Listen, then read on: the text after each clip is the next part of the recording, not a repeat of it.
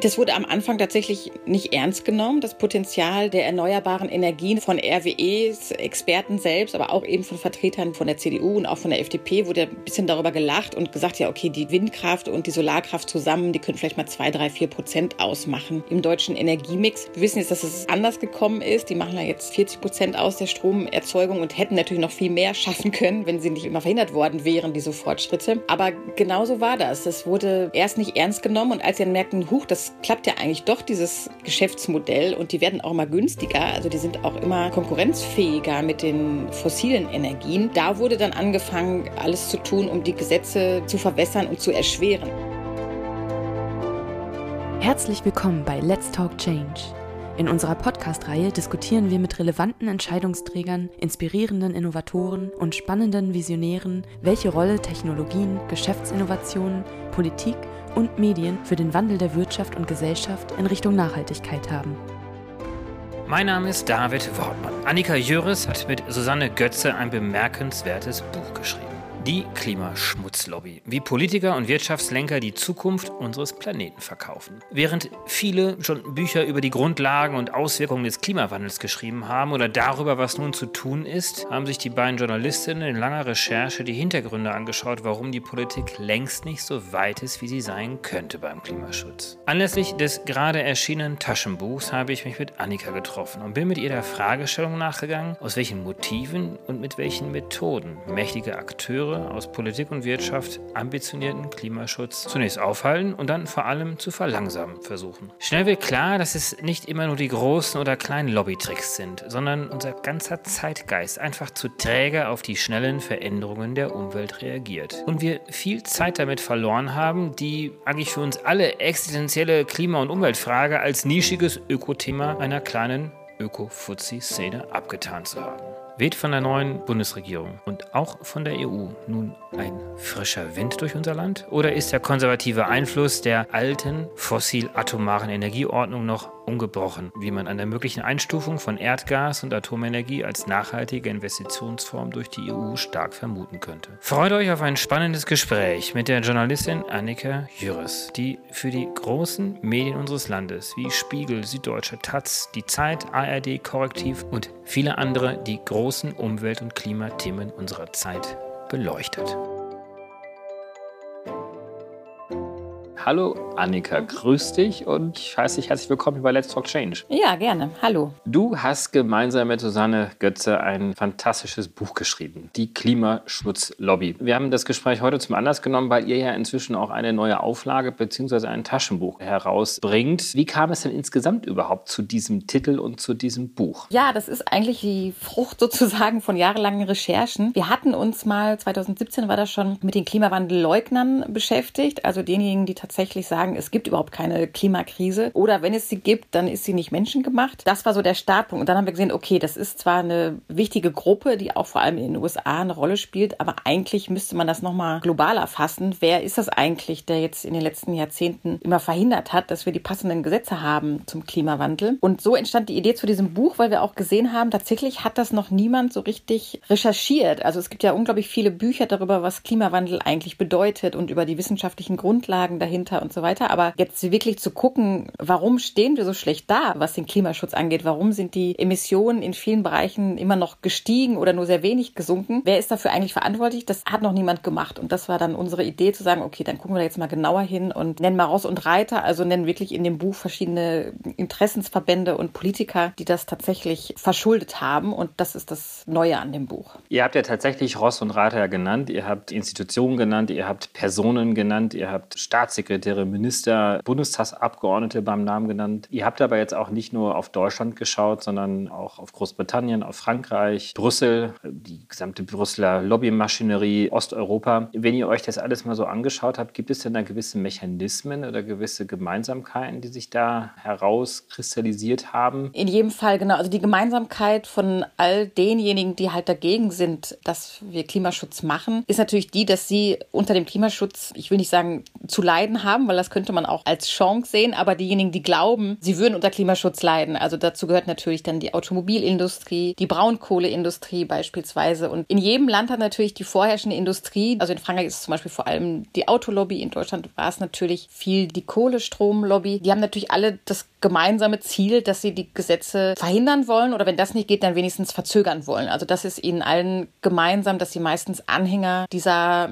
ja, ich sag's jetzt mal eigentlich vergangenen Industrien sind. Also die hängen alle, ob jetzt tatsächlich finanziell oder auch ideologisch. Ne? Es gibt ja beide Arten. Einmal diejenigen, die finanziell dran hängen, wie die Industrie selbst, aber es gibt auch viele Ideologen, die eigentlich noch dieser alten Deutschland AG hinterher trauern. Also dem Deutschland, wo die großen Staatskonzerne wie RWE, Siemens, Volkswagen den Ton angegeben gegeben haben und darauf basierte der Wohlstand und der Reichtum Deutschlands. Und das ist so ein Idealbild, was viele noch haben, was aufrechterhalten sein sollte. Und das ist in vielen Ländern ähnlich so. Die Leute hängen noch so an den ja, 80er, 90er Jahren letztendlich oder auch noch 60er, 70er, man kann auch noch weiter zurückgehen. Und die wollen nicht, dass da Veränderungen passieren. Also sind eigentlich so Beharrungskräfte, die wir überall gefunden haben, gepaart natürlich mit rein finanziellen Interessen von Industriezweigen, die eigentlich inkompatibel sind mit dem Klimaschutz, aber die natürlich noch möglichst lange weiter in ihrem ihrem alten Geschäftsmodell bleiben wollen. Ihr habt euch wahrscheinlich auch sehr stark mit den Personen auseinandergesetzt. Ihr habt in dem Buch das sogenannte Bermuda-Dreieck beispielsweise der Energiewende benannt. Bermuda-Dreieck deswegen, weil alle Vorschläge, die progressiv sind, die Richtung Klimaschutz und Energiewende mehr oder weniger in diesem politischen Bermuda-Dreieck verschwunden sind. Und ihr habt da Namen genannt wie Carsten Linnemann, Thomas Bareis, der damalige Staatssekretär des Bundeswirtschaftsministeriums, lange ja auch energiepolitischer Koordinator der CDU-CSU-Fraktion Fraktion. Joachim Pfeiffer, der energiepolitischer Sprecher auch viele, viele Jahre der CDU war und inzwischen ja auch über die eine oder andere Affäre gestolpert ist, gar nicht mehr Mitglied im Deutschen Bundestag ist. Wenn ihr euch jetzt mal an diesen drei Personen festgemacht, euch das mal genauer angeschaut habt, habt ihr das Gefühl, dass sich diese Personen tatsächlich ernsthaft mit dem Thema Klimaschutz auseinandergesetzt haben? Oder haben die das wegignoriert, haben die es nicht ernst genommen? Wie würdest du diese Personen beschreiben? Also ich glaube, das sind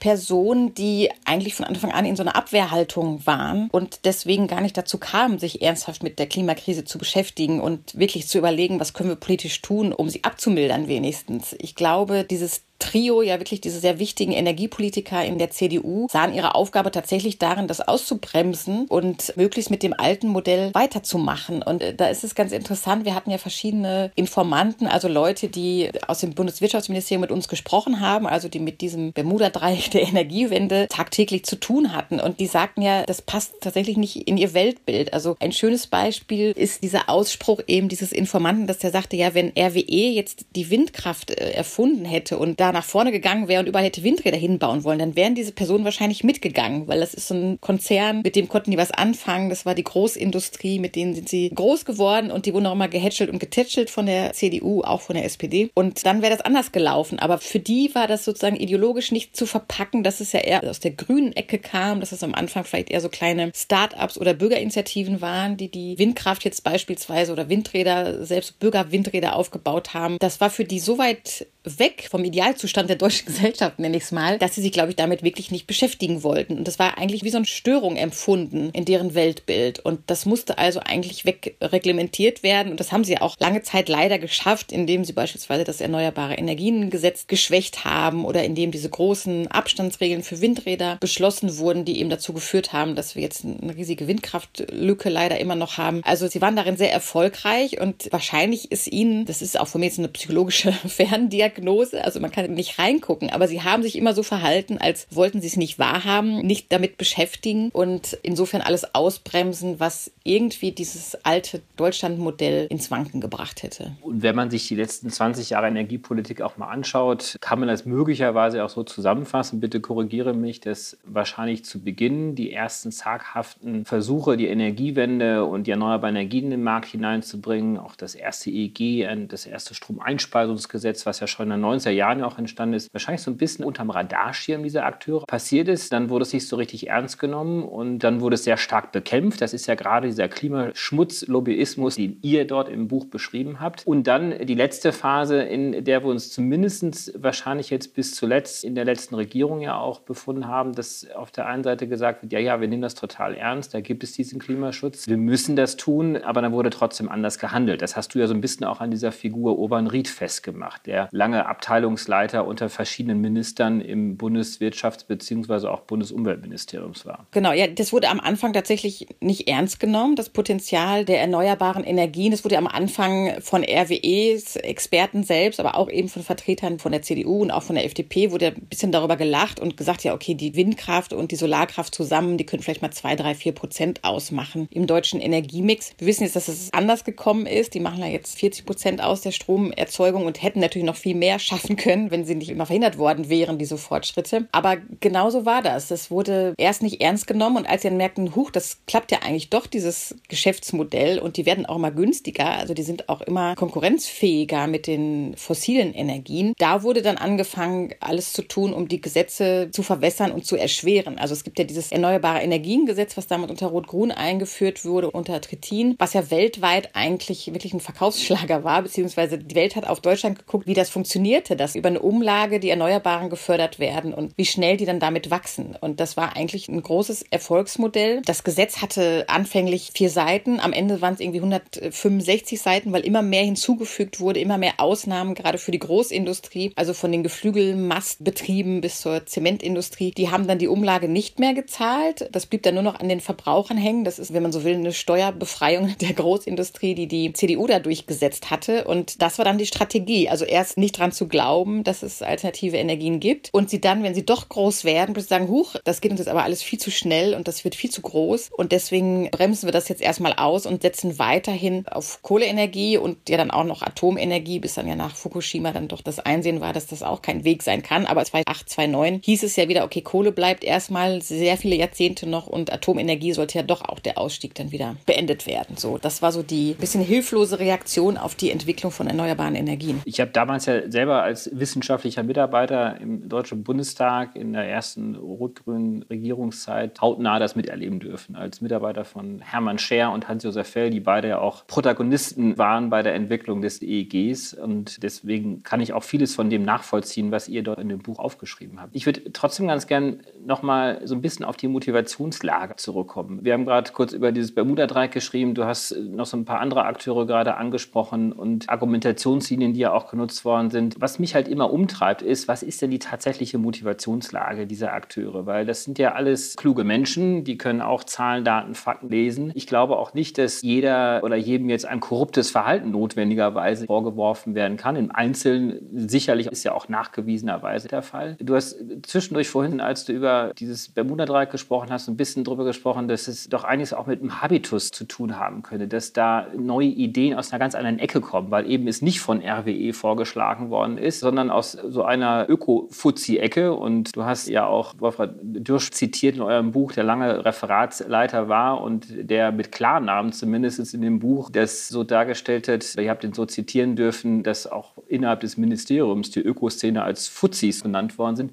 Hat es im Kern wirklich was mit unterschiedlichen Kulturen zu tun, dass da unterschiedlichste gesellschaftliche Gruppierungen in dieser Frage aufeinander kommen? Ja, das glaube ich ganz unbedingt. Also, weil es ist, glaube ich, weniger der Fall oder sie haben es sehr geschickt gemacht, dass bislang noch kein Journalist, keine Journalistin drauf gekommen ist. Aber ich glaube nicht, dass da wirklich irgendwelche Geldkoffer über den Tisch geschoben werden von RWE Richtung CDU-Politikern. Also, das mag es mal gegeben haben im Einzelfall, aber im Grunde ist das eher so eine ideologische Übereinkunft, die da vorherrschend ist. Und die kommen natürlich auch, das das ist jetzt keine finanzielle Korruption, aber durch permanentes Lobbying der Großindustrie sind die sich einfach auch sehr nahe. Also die Vertreter von RWE werden halt sehr häufig oder wurden sehr häufig im Bundeswirtschaftsministerium empfangen. Das konnten wir auch nachvollziehen durch verschiedene parlamentarische Anfragen, dass da sehr viel häufiger die Interessenvertreter der fossilen Energie empfangen werden als die von Umweltschützern. Dann gibt es den Wirtschaftsrat der CDU mit den jährlichen Treffen, wo dann alle CDU-Granden auflaufen und dann ganz im engen Kontakt und beim Buffet und Weinschmaus irgendwie irgendwie zusammensitzen. Und das ist natürlich eine Nähe, davon kann sich ja dann niemand frei machen, dass man nicht doch davon beeinflusst ist, wenn man sich ständig über den Weg läuft und ständig einander zuhört. Und jetzt hat Deutschland ja leider sehr schlechte Lobbygesetze, deswegen kann man es da weniger nachvollziehen. Aber wir wissen, dass für Brüssel, dass diese jeweiligen Lobbyisten, wenn man so will, also auf der einen Seite die Umweltschützer und Klimaschützer und auf der anderen Seite die Industrielobbyisten, natürlich sehr ungleiche Macht haben. Also die Industrievertreter haben beispielsweise zehnmal mehr registrierte Lobbyisten sitzen im EU-Parlament und haben auch ein Budget, was zehnmal so groß ist wie das von den Umweltaktivisten. Wobei man dazu ja noch sagen muss, dass die einen ja für Partikularinteressen einstehen eigentlich, also für die Interessen bestimmter Industrien, für die Interessen der Automobilindustrie beispielsweise oder der Nahrungsmittelindustrie oder der Kohleindustrie, wohingegen die Umweltschützer, die haben natürlich auch eigene Interessen, die wollen natürlich auch gerne, dass ihr Verband sozusagen größer wird, aber grundsätzlich ist ja deren Ziel ein besseres Leben für alle, also ein Leben, was vielleicht gesünder ist, weil weniger Abgase in der Luft sind oder was weniger gefährdet ist durch die Klimakrise, weil wir sie noch abmildern. Also insofern wäre ich mir auch immer dagegen, die beiden so in einen Lobbytopf zu schmeißen. Aber worauf ich auf jeden Fall hinaus will, ist, dass diese ideologische Nähe, die kommt natürlich nicht von vornherein. Also die ist natürlich ohnehin schon gegeben, vielleicht, sag ich mal, biografisch, weil die Leute, die in der CDU eintreten, ohnehin eher für freie Wirtschaft sind und weniger Gesetze erlassen wollen, weniger ordnungspolitisch tätig sein wollen. Und das bringt sie gleich in eine Abwehrhaltung gegen Klimapolitik, die ja meist Ordnungspolitik ist. Also das ist meistens ja der Staat, der da eingreift und was regelt und per se läuft ihm das zuwider. Und das ist sozusagen so die Grundprägung der meisten dieser konservativen Politiker. Und hinzu kommt dann eben noch die Nähe der Wirtschaft, die von den Industrieverbänden natürlich sehr gerne gepflegt wird und sehr effektiv am Laufen gehalten wird durch viele Treffen und Konferenzen und Abendessen und Dinner und so, was man sich da alles so vorstellen kann, um seine Argumente loszuwerden. Und die fallen dann auf fruchtbaren Boden bei diesen Politikern. Ihr habt ja Marco Bülow, den ehemaligen SPD-Bundestagsabgeordneten, mit zitiert, mit diesem Wohlfühllobbyismus. Er hat darüber selber ja auch ein Buch geschrieben und es ist ja sein großes Thema in den letzten Jahren geworden. Und dieser Wohlfühllobbyismus funktioniert ja genauso, wie es beschrieben ist. Also stetiger Tropfen hüllt den Stein mehr oder weniger und dann dazu die ungleichen Mittel, die ja vor allen Dingen auch dadurch begründet sind, dass die Gewinner von gestern möglicherweise die Verlierer von heute sind und die heute was zu verlieren haben, haben natürlich viel größere Budgets über all die Jahre aufstocken können, um die Geschäftsfelder, die sie in der Vergangenheit bearbeitet haben, auch zu verteidigen. Und die neuen, die jetzt dabei sind, das waren dann die Start-up-Unternehmer der 2000er, das waren die jungen Ingenieursbüros, die Solarenergie versucht haben, in den Markt hineinzubringen. Damals hießen sie noch nicht Startups, aber das waren ja junge Unternehmen und nicht die alten Konzerne, die hatten diese Budgets dann genau nicht gehabt. Glaubst du, dass das jetzt kippt, weil doch inzwischen auch RWE und andere Großkonzerne den Bereich der erneuerbaren Energien entdeckt haben, dass auch die kleineren Unternehmen von damals inzwischen zu sehr stattlichen Unternehmen auch gekommen sind? Glaubst du, dass dadurch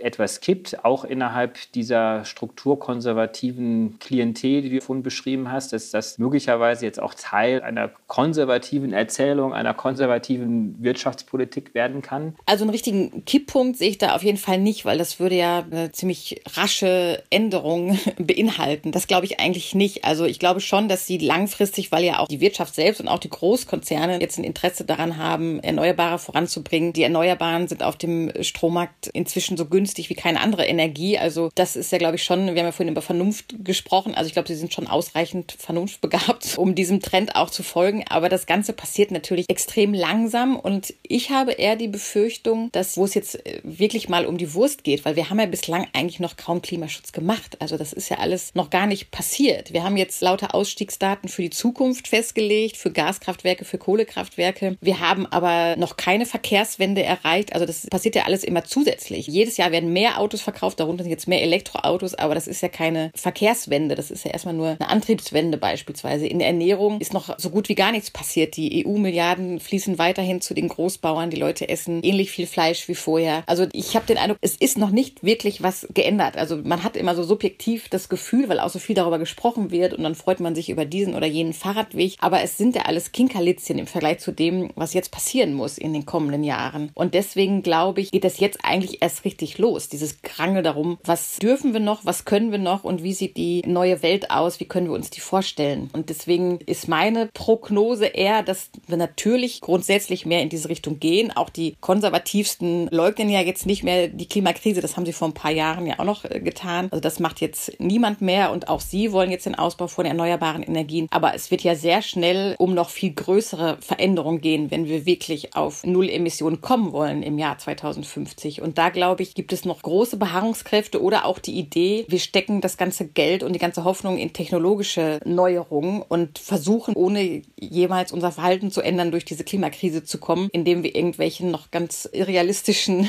Erfindungsträume vor uns hertragen. Das wird, glaube ich, dann der Konflikt in der Zukunft sein. Die einen, die meinen, okay, wir müssen uns wirklich zu denen äh, ich auch gehöre und ich glaube, die meisten Wissenschaftler sehen das auch so, dass es nicht anders geht, als dass unser Leben anders aussehen wird, durchaus auch besser. Und dann wiederum andere sagen, sagen, wir leben eigentlich genauso weiter, aber irgendwelche technologischen Innovationen helfen uns dabei, beispielsweise genauso zu fliegen, aber umweltfreundlich oder sogar alles genauso weiterzumachen und das CO2 dann irgendwann aus der Luft zu ziehen, was glaube ich extrem unrealistisch ist. Aber das sind so die Konfliktlinien, die ich in der Zukunft sehe und die werden genauso ähnlich lang verlaufen an den politischen Linien und Überzeugungen wie schon bislang. Ihr habt in eurem Buch, wenn ich das richtig verstanden habe, ja auch die These aufgestellt oder ihr seid der Frage nachgegangen, warum selbst einem Minister, dem alle Zahlen, Daten, Fakten vorliegen, der ja theoretisch und auch rein praktisch die politische Macht hätte, etwas zu tun, dennoch nichts macht. Und ihr seid so ein bisschen auch die Minister der Vergangenheit durchgegangen, Peter Altmaier, Sigmar Gabriel und einige andere, die zumindest während der Merkel-Zeit dort dieses Amt ausgeübt haben. Und ihr habt dort diesen roten Faden erkannt erkannt, dass letztendlich der Umweltminister oder die Umweltministerin doch eher so eine Art Zwischenstation ist. Das ist ein Karriereschritt zu etwas mehr, was bei einigen ja auch der Fall war. Also wenn man jetzt an Peter Altmaier denkt, der ja dann doch ein Stück weiter nochmal aufgerückt ist, als Wirtschaftsminister da auch nochmal mehr Entfaltungsmacht hatte oder auch ein Sigmar Gabriel, der ja später Parteivorsitzender wurde. Das heißt, das Amt des Umweltministers, zumindest lange Zeit, zuständig für den Bereich Klimaschutz. Heute ist das ja nicht so eindeutig der Fall, aber das war ja viele Jahre lang der Fall. Also es war eine eine Zwischenstation. Und das heißt, da hat man immer wieder diese Kompromisse, dass man jetzt nicht zu radikal vorangeht, um möglicherweise auch die eigene Parteibasis nicht zu verlieren. Natürlich auch mit Blick auf die nächsten Wahlen, weil konsequenter Klimaschutz am Ende natürlich eine sehr radikale Politik erfordert. Die Macht des Faktischen war sozusagen näher aus der Perspektive, dass man Arbeitsplätze verlieren könnte, dass man Wählerstimmen verlieren könnte. Aber die Macht des Faktischen des Klimawandels war dann nie drängend genug, um tatsächlich etwas zu ändern. Das heißt, so ein Minister ist nie in dieses Risiko gegangen. Hast du das Gefühl, dass die neue Bundesregierung mit Robert Habeck, der jetzt auch kürzlich ein Klimaschutzprogramm vorgelegt hat und dem ja auch die Frage gestellt worden ist, schaffst du das überhaupt, dann ganz ehrlich auch gesagt hat,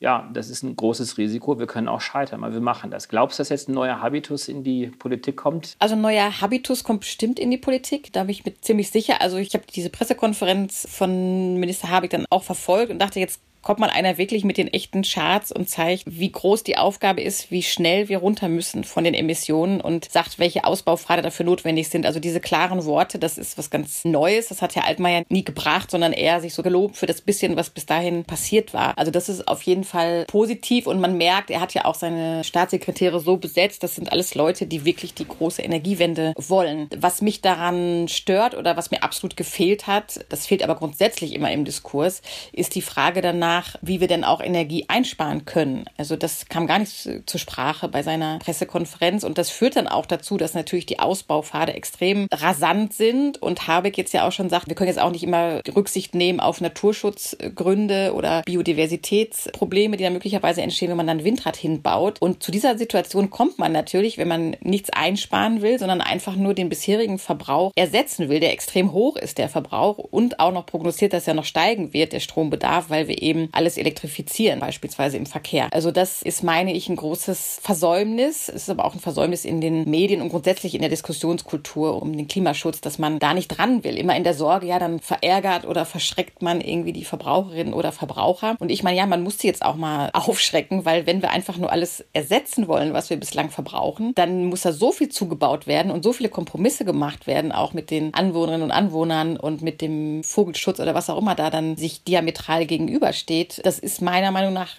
keine gute Lösung. Also ich meine, man müsste beides machen. Einmal diese ambitionierten Ausbauziele verfolgen, wie es Habeck macht, aber die zweite Seite, die ist politisch natürlich immer ein bisschen kritischer, die müsste auch noch mal zu Wort kommen. Also wie schaffen wir es eigentlich, den Verbrauch grundsätzlich zu senken, dass die Leute nicht einfach nur mit dem Elektroauto rumfahren, sondern dass sie sich auch für den ÖPNV oder fürs Fahrrad oder fürs zu Fuß gehen erwärmen. Das ist doch eine sehr zentrale Frage, die unbedingt noch mal auch vom Wirtschafts- und Klimaministerium beantwortet werden sollte. Also ihr habt ja in eurem Buch die Vergangenheit beschrieben und gerade auch die Dominanz und den Erfolg schlussendlich ja auch der Klimaschmutzlobby. Hatte denn die Klimaschutzlobby, also diejenigen, die wirklich für Klimaschutz auch einstehen, eine viel höhere Legitimität? Dürfte die Klimaschutzlobby nach den gleichen Mechanismen, mit den gleichen Methoden Lobbyismus betreiben? Heiligt der Zweck die Mittel hier?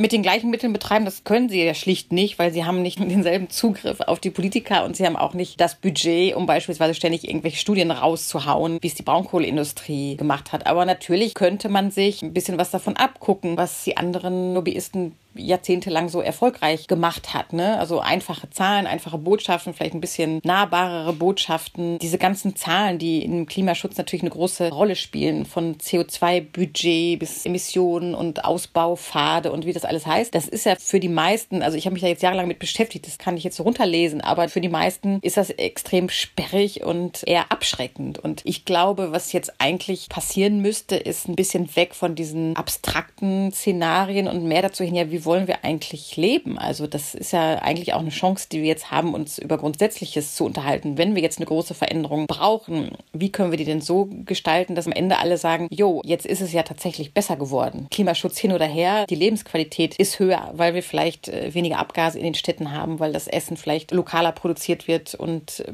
besser schmeckt, weil wir vielleicht Bürgerwindräder haben, wo die Leute gemeinsame Projekte verfolgen können, wo die Leute partizipieren können. Also das meine ich, wäre sicherlich nicht einfach, aber vielleicht erfolgsversprechend. Das unterscheidet dann nämlich die Klimaschutzbewegung von den anderen Lobbyisten. Die haben ja nur so Einzelinteressen und sagen, diese und jene Arbeitsplätze fallen weg. Aber was Klimaschützer oder Interessierte ja machen können, ist ja tatsächlich einen ganz anderen Entwurf mal vorzustellen. Und ich persönlich bin ja davon überzeugt, dass es ein viel lebenswerteres Leben sein kann, was wir organisieren könnten, wenn wenn man das nicht immer nur in den schwarzen Zahlen malt und ständig von irgendwelchen Verboten faselt, ohne zu sehen, was man da jetzt am Positiven rausholen könnte. Ist das die Aufgabe, die du für dich auch als Journalistin siehst? Also genau diese Zukunftsbilder zu beschreiben, Mut zu machen, Interesse zu erzeugen, zu motivieren? Oder schreckst du so ein bisschen vor zurück, weil dann doch gerade Journalisten, auch Wissenschaftlern teilweise zum Vorwurf gemacht wird, ihr seid Teil einer Kampagne, ihr betreibt Aktivismus, ihr habt eine Agenda, das ist gar nicht so sehr eure Aufgabe. Wie würdest du da eure oder oder deine Aufgabe sehen? Also meine Aufgabe, und das ist auch mein Interesse eigentlich, was mich die ganze Zeit antreibt, ist eher zu sagen, okay, warum haben wir eigentlich diese falsche Diskussion? Warum diskutieren wir nicht darüber, wie angenehm und qualitätssteigernd das ist, wenn, ich weiß nicht, jetzt ein einfaches Beispiel, Städte Fußgängerzonen haben oder so. Warum reden wir nicht darüber, sondern warum reden wir darüber, dass irgendwie, keine Ahnung, die Händler behaupten, mit drei Parkplätzen weniger hätten sie einen Umsatzeinbruch oder so. Also das meine ich, ist meine Aufgabe, als Journalistin immer genau dahinter zu gucken und die Einzelinteressen zu entlarven und zu gucken, was ist eigentlich das Gemeinschaftsinteresse, das eigentliche. Das geht natürlich schon so in diese Richtung, aber jetzt so richtig Lebensszenarien zu entwerfen, wie könnte das alles sein, so im größeren, auch vielleicht ein bisschen philosophischeren Sinne, das würde ich dann eher den Klimaschützern, den Aktivistinnen und Aktivisten überlassen. So, das ist ja keine Recherche. Man kann es natürlich auch recherchieren, indem man dazu Leute befragt oder so. Fände ich auch gut, aber ich sehe jetzt meine Aufgabe, und das ist ja auch die Expertise von Susanne Götze und mir, dass wir die falschen Zahlen und die falschen Vorstellungen und die Hinterzimmerdeals enttarnen. Das ist jetzt eigentlich mein Haupt Hauptinteresse.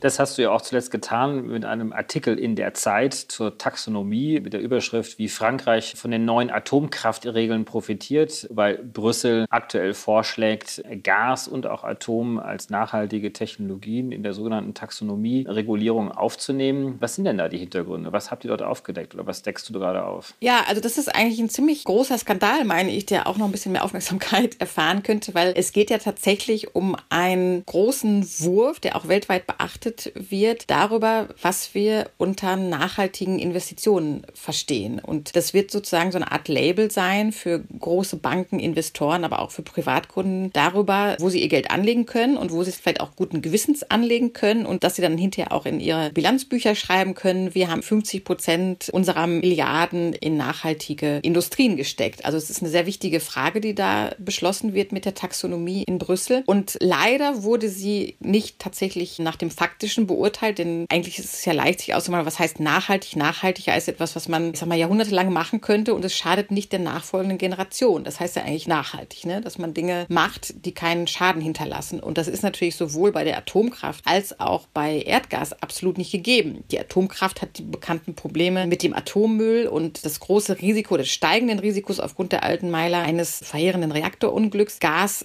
hat viel zu hohe Emissionen. Es ist eine fossile Industrie, wo auch noch nicht mal ganz zu Ende erforscht ist, ob die Emissionswerte nicht eigentlich noch mal deutlich nach oben korrigiert werden müssten, weil ja auch Methanleckagen inzwischen eine Rolle spielen. Also sind zwei ganz fragwürdige Energieformen, die alles andere als nachhaltig sind. Und jetzt stehen die aber in diesem Entwurf zumindest, und wahrscheinlich wird der auch durchkommen, stehen die drin als Übergangstechnologien, so heißt es. Und das ist ein Deal, den tatsächlich vor allem Deutschland und Frankreich geschlossen haben, weil Deutschland sagt, wir sind von Gas abhängig und Frankreich sagt, sagt, wir sind von Atom abhängig. Das stimmt auch jeweils. In dem Moment, wo wir jetzt hier sprechen, ist das so, weil in beiden Ländern die Erneuerbaren so vernachlässigt wurden, dass wir jetzt an diesem Desaster sind, 2022 von diesen Vergangenheitstechnologien abhängig zu sein. Aber das ist natürlich das eine, das anzuerkennen und das andere, das dann auch noch als grün zu labeln. Und mein Eindruck ist, dass es sogar ein bisschen einseitig zum Vorteil von Frankreich abgelaufen ist, dieser Deal, weil die Franzosen natürlich noch ein viel größeres Interesse daran haben, ihre Atomkraftwerke grün zu adeln, weil da noch viel mehr Milliarden Milliarden reinfließen müssen als in die deutschen Gaskraftwerke. Und die Einschränkungen, die da vorgenommen wurden in dieser Taxonomieregelung, die sind einfach nur lächerlich. Also die schränken gar nichts ein für die Atomkraft, für die Gaskraftwerke schon, für Atomkraftwerke nicht, weil alles, was bis 2045 beschlossen ist, gilt irgendwie noch als Übergangstechnologie. Das ist natürlich ein Zeitrahmen. Beschließen kann man bis dahin sehr, sehr viel. Und bis die Atomkraftwerke gebaut sind, ist dann aber schon 2050, 2060 und die laufen dann mindestens 40, 50 Jahre, damit die sich überhaupt tragen. Das sind ja riesige Milliardeninvestitionen. Also meiner Recherche nach war das jetzt eigentlich ein riesen Vorteilsdeal für Frankreich, was langfristig dazu führen wird, dass wir über die verschiedenen grünen Programme der EU dann tatsächlich Steuergelder in neue Atommeiler stecken oder in marode alte Meiler, die gar nicht mehr dem Stand der Technik entsprechen und die jetzt ganz schwierig noch aufzurüsten sind, damit sie überhaupt noch ein paar Jahre länger laufen können. Es ist eigentlich ein Drama, was sich da gerade abspielt in Brüssel mit dieser grünen Taxonomie. Und eigentlich ein sehr aktuelles Beispiel für eben diese Klimaschmutzlobby, denn das hast du ja auch so schön herausgearbeitet, geht es ja nicht nur um den Neubau von Atomkraftwerken, was ja skandalös genug ist, wenn man an den Atommüll denkt, der nachher generiert wird. Aber es geht ja auch um die Sanierung existierender Atommeiler. Und da hast du ja auch die Zahlen, ich glaube, von Andreas Löschel, dem Energieökonom, zitiert, dass das pro Kilowattstunde 5 Cent sind. Das heißt, die Renovierung alleine kostet 5 Cent die Kilowattstunde im Vergleich zu einer Photovoltaikanlage, die heute schon unter 4 Cent Strom produzieren kann. Also auch CO2-seitig zumindest haben wir da überhaupt nichts gewonnen. Und natürlich dann nochmal gepaart mit der Tatsache, dass aus Sicherheitsgründen aktuell viele Atommeiler in Frankreich runtergeschaltet werden müssen, stattdessen Kohlekraftwerke hochgeschaltet werden, weil es ja erneuerbare Energien nicht ausreichend gibt. Also auch damit hat man sich einen Bärendienst erwiesen. Also in jeglicher Hinsicht hilft das überhaupt gar nicht der Nachhaltigkeits- und der Klimaschutzagenda. Ganz genau. Aber ich finde es wirklich sehr dramatisch, was hier gerade in Frankreich abläuft, zumal hier die Öffentlichkeit überhaupt dieser ganzen Nuklearenergie gar nicht kritisch gegenübersteht und das nicht hinterfragt, die Zahlen, die dann von der Regierung genannt werden. Also es gibt ja hier von Macron bis zu noch rechter und rechts außen wollen alle Kandidaten neue Atomkraftwerke bauen. Und das in einer Situation, wo, wie du gerade gesagt hast, viele Meile abgeschaltet werden müssen aus Sicherheitsmängeln, wo der EPR in Flamanville zehn Jahre Verspätung hat und sechsmal so teuer ist, wie es eigentlich gedacht war. Also es ist ein totales Desaster, die letzten Atomprojekte von Frankreich. Und in dem Augenblick werden neue promoted. Also es ist so, als würde man wirklich immer schneller gegen die Wand rennen in Frankreich. Und dieser Kurs, der bald dazu führen wird, also ohnehin fließen ja schon unglaublich viele Steuergelder in diesen EDF-Konzern oder dass die Franzosen das so richtig bemerken. Und das wird natürlich noch immer krasser sein. Wenn die anderen die Erneuerbaren haben, die viel günstiger sind, wird Frankreich immer weiter draufzahlen für seine alten Meiler, die natürlich mit jedem ist wie so ein altes Auto. Da muss man immer mehr reinstecken in die Reparaturen. Und so ist das auch hier. Also die meisten haben bald die 40 Jahre überschritten, für die sie eigentlich mal konstruiert wurden. Da muss jetzt ja extrem viel Geld reingesteckt werden, 100 Milliarden Euro mindestens. Und es wird jeden Tag mehr, die Prognosen. Also ich glaube, dass Frankreich da tatsächlich in ziemliches Energiedesaster reinrennt und jetzt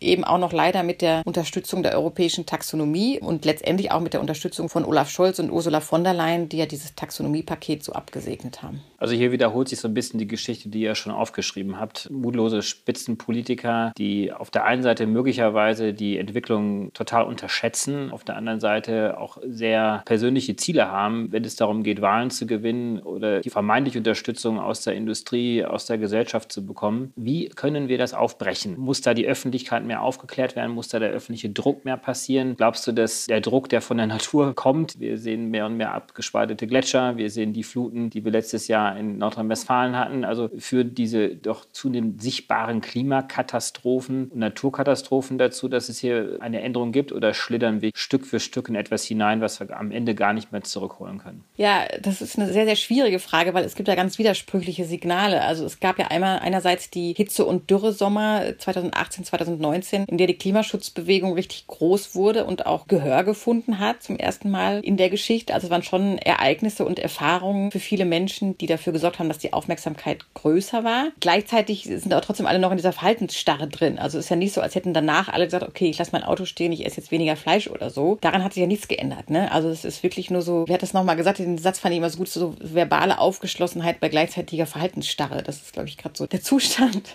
in dem wir gerade sind. Oder es gibt ja auch jetzt die Erkenntnis aus dem Ahrtal, also wirklich die armen Leute, die da extrem getroffen wurden von einer sicherlich durch die Klimakrise verschärften Überschwemmungen und Starkregen, die da die Häuser weggerissen hat. Und ich war mit Susanne einmal dort. Also es ist wirklich dramatisch. Es kommen wirklich die Tränen in die Augen, wenn man sieht, wie die Landschaft da zerstört wurde. Aber die Menschen, äh, erstens bauen sie es ungefähr so ähnlich auf wie vorher wieder, was auch natürlich ein bisschen ein Fehler der Politik ist, dass da nicht genug unterstützt wird. Vielleicht ist auch alles ein bisschen anders zu machen. Einerseits, andererseits werden aber die Politiker dort wiedergewählt. Das waren meistens CDUler, die ja nachweislich wirklich nicht für Klimaschutz eingetreten sind und auch in diesen Katastrophentagen und Wochen keine rühmliche Rolle gespielt haben. Also ich glaube, der Mensch ist wirklich so ein Beharrungswesen irgendwie, das ganz schwierig umzubewegen ist. Also auch vielleicht noch nicht mal durch eklatante Naturkatastrophen, auch wenn die wahrscheinlich fürs Bewusstsein erstmal hilfreich sind. So, aber ich sehe jetzt eigentlich eher die Möglichkeit darin, dass man das Schöne an die Wand malt oder die Möglichkeit auch, dass jetzt nochmal was neu entschieden werden kann. Also vielleicht durch partizipative Demokratie, dass die Leute mehr mitbestimmen. Also überall, wo es so Bürgerräte gab, beispielsweise für Klimaschutzpolitik, kamen da ganz tolle und auch weitreichende Sachen raus, also viel weitreichendere, als sich das Politiker vielleicht nicht getraut hätten zu formulieren. Das ist vielleicht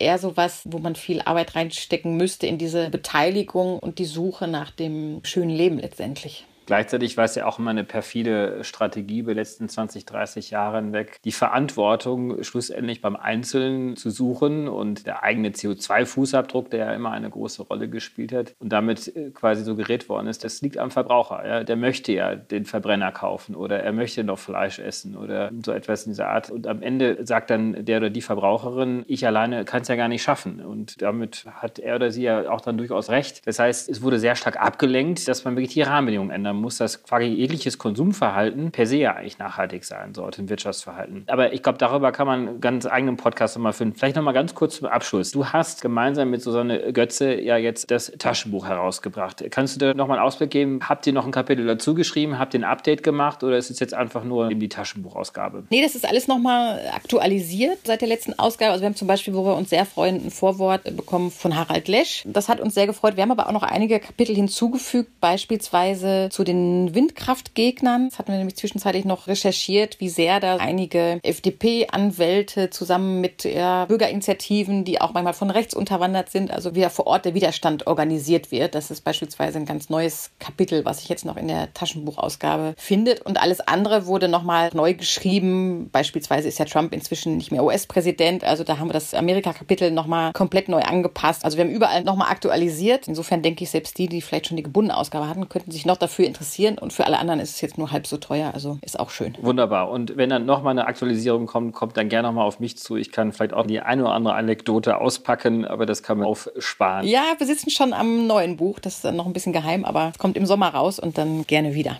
Wunderbar. Also ich wünsche euch wirklich ganz, ganz viel Erfolg mit dieser Taschenbuchausgabe. Und ich kann eigentlich nur jede Zuhörerin und Zuhörer auffordern, dieses Buch zu kaufen. Man kann wirklich gut hinter die Kulissen blicken und auch Erklärungen dafür finden, warum das eine oder andere Richtung Klimaschutz dann doch nicht so schnell erfolgt, wie man das eigentlich immer vermutet hätte. Ganz, ganz besten Dank, Annika, und schöne Grüße an Susanne Götze. Ja, vielen Dank. Alles klar. Tschüss. Gern geschehen. Tschüss.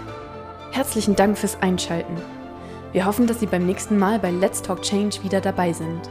Dieser Podcast wird realisiert durch DWR ECO, einer internationalen Cleantech-Beratung für Kommunikation, Politikberatung und Geschäftsstrategien.